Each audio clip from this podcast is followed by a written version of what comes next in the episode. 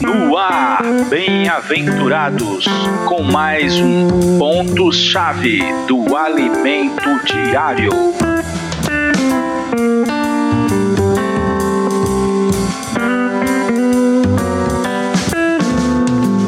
Olá, meus amigos bem-aventurados, graças a Deus estamos aqui de novo, desfrutando mais da palavra de Deus. Sexta-feira, continuando a nossa leitura da semana, nosso estudo do livro de 1 Coríntios. Já estamos no capítulo 6. O tema dessa semana: aquele que se une ao Senhor é um espírito com ele. O título de hoje é Quem nos dirige? A carne ou o espírito? Senhor Jesus. Romanos 8:6 diz assim: Porque o pendor da carne dá para a morte, mas o do espírito para a vida e paz. Como nós vimos ontem, viver no Espírito, nós desfrutamos de vida, de tudo que a vida de Deus gera. Gera fé, gera amor, gera alegria, gera paz, gera esperança, santidade, justiça. Mas na carne nós desfrutamos, aliás, é nem desfrute, né? Nós experimentamos morte, Medo, angústia, tristeza, desespero, infelicidade, tudo isso brota da carne. Até a aparente alegria, até aparente liberdade é uma falsidade. Pessoas que vivem na carne, no começo elas acham que estão desfrutando de, de liberdade. O problema é que elas se viciam e quando elas querem sair, elas não conseguem mais, percebendo que não era liberdade, era uma escravidão disfarçada. Só que muitas vezes já é bem tarde, é bem difícil.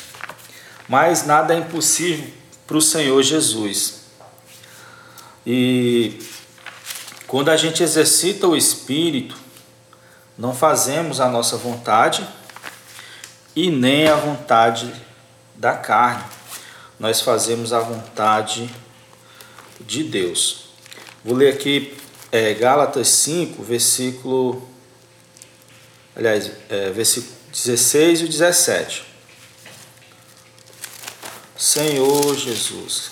Gálatas 5, 16 e 17. Digo, porém, andai no espírito jamais satisfareis as concupiscências da carne porque a carne milita contra o espírito e o espírito contra a carne, porque são opostas entre si, para que não façais o que porventura seja do vosso querer. Então elas são opostas. Nós estamos totalmente livres da carne? Não. Nosso ser, parte dele ainda é carne. E parte e outra parte do nosso ser, que é o nosso espírito, né, é vida. E como elas são opostas entre si, explica às vezes o nosso comportamento tão contrário um, ao outro. Uma hora estamos alegres, outra hora estamos tristes. Uma, hora estamos santos, né? Quando é à tarde já estamos, já estamos, já cometemos algum pecado. São opostas. Então esse essa contradição que existe no nosso comportamento é por causa dessa luta que está ocorrendo dentro de nós. Senhor Jesus. E é uma, é uma grande luta mesmo, certo? Mas quando a gente exercita o espírito, que, quais as formas de exercitar o espírito? Você pode usar um invocar, que é a forma mais básica, mais simples. Você pode orar versículos. Você pode ouvir hinos. Você pode orar, fazer suas orações, ter comunhão com Deus, até ter contato com, com um cristão, conversar Isso é muito bom. Certo? E de manhã a carne ela está sempre chamando, às vezes logo de manhã. Quando ela não chama de manhã, chama à tarde, quando não chama à tarde, chama à noite. Às vezes vem pensamentos, sentimentos e desejos tão estranhos que a gente pensa que brota de nós mesmos, mas ali é a carne chamando. Então, como a, a escolha ainda é nossa, nós não, nós não somos obrigados, embora seja um, um poder muito forte, não somos obrigados. Temos a opção de colocar a mente no espírito, colocar o pensamento nas coisas de Deus. Se você testar isso, quanto menos, quando, quanto menos você espera, você já esqueceu aquela tentação. Você já está no espírito. A palavra de Deus ela já foi pronunciada. Basta reivindicar a realidade dela, colocando a mente no espírito, permitindo que a palavra entre no nosso coração e, como uma semente, seja plantada, crendo na palavra, né? se apropriando da palavra. Pode ter certeza que as coisas que a palavra fala vão se tornar realidade na nossa vida. Senhor Jesus, então ficamos por aqui. Desfrute de um hino, hino 406, para fortalecer o sentimento da, da palavra no nosso coração. Amanhã vamos entrar na, na questão de consciência de que nosso corpo né, é de Cristo. Será que a gente tem essa consciência?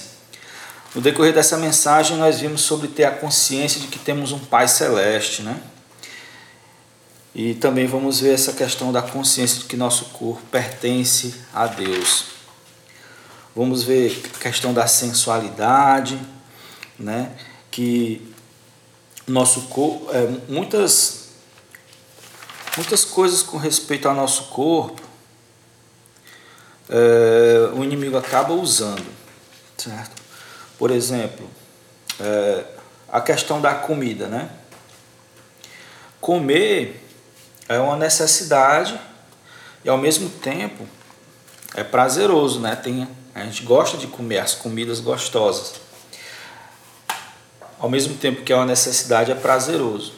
Mas às vezes Satanás ele engana as pessoas para que elas busquem somente o fato de ser prazeroso, não sendo necessidade, só pelo fato de ser prazeroso, com respeito à comida, teve uma, é, uma época né, que a palavra de Deus não era tão divulgada no mundo, existiam nações que tinham um costume muito, muito estranho, né? inclusive estão voltando hoje em dia o povo dos vários povos que existiram, né, os babilônicos, os gregos, os romanos, vou falar dos romanos.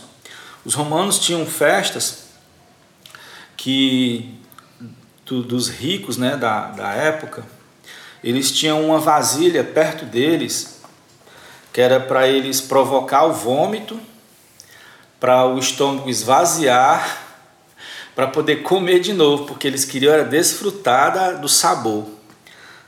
Esse é um exemplo de busca por simplesmente por prazer. E aí é, esses pecados com respeito ao corpo existem vários, né? Existe a impureza, a lascívia. Amanhã a gente vai tocar um pouco nisso. Jesus é o Senhor.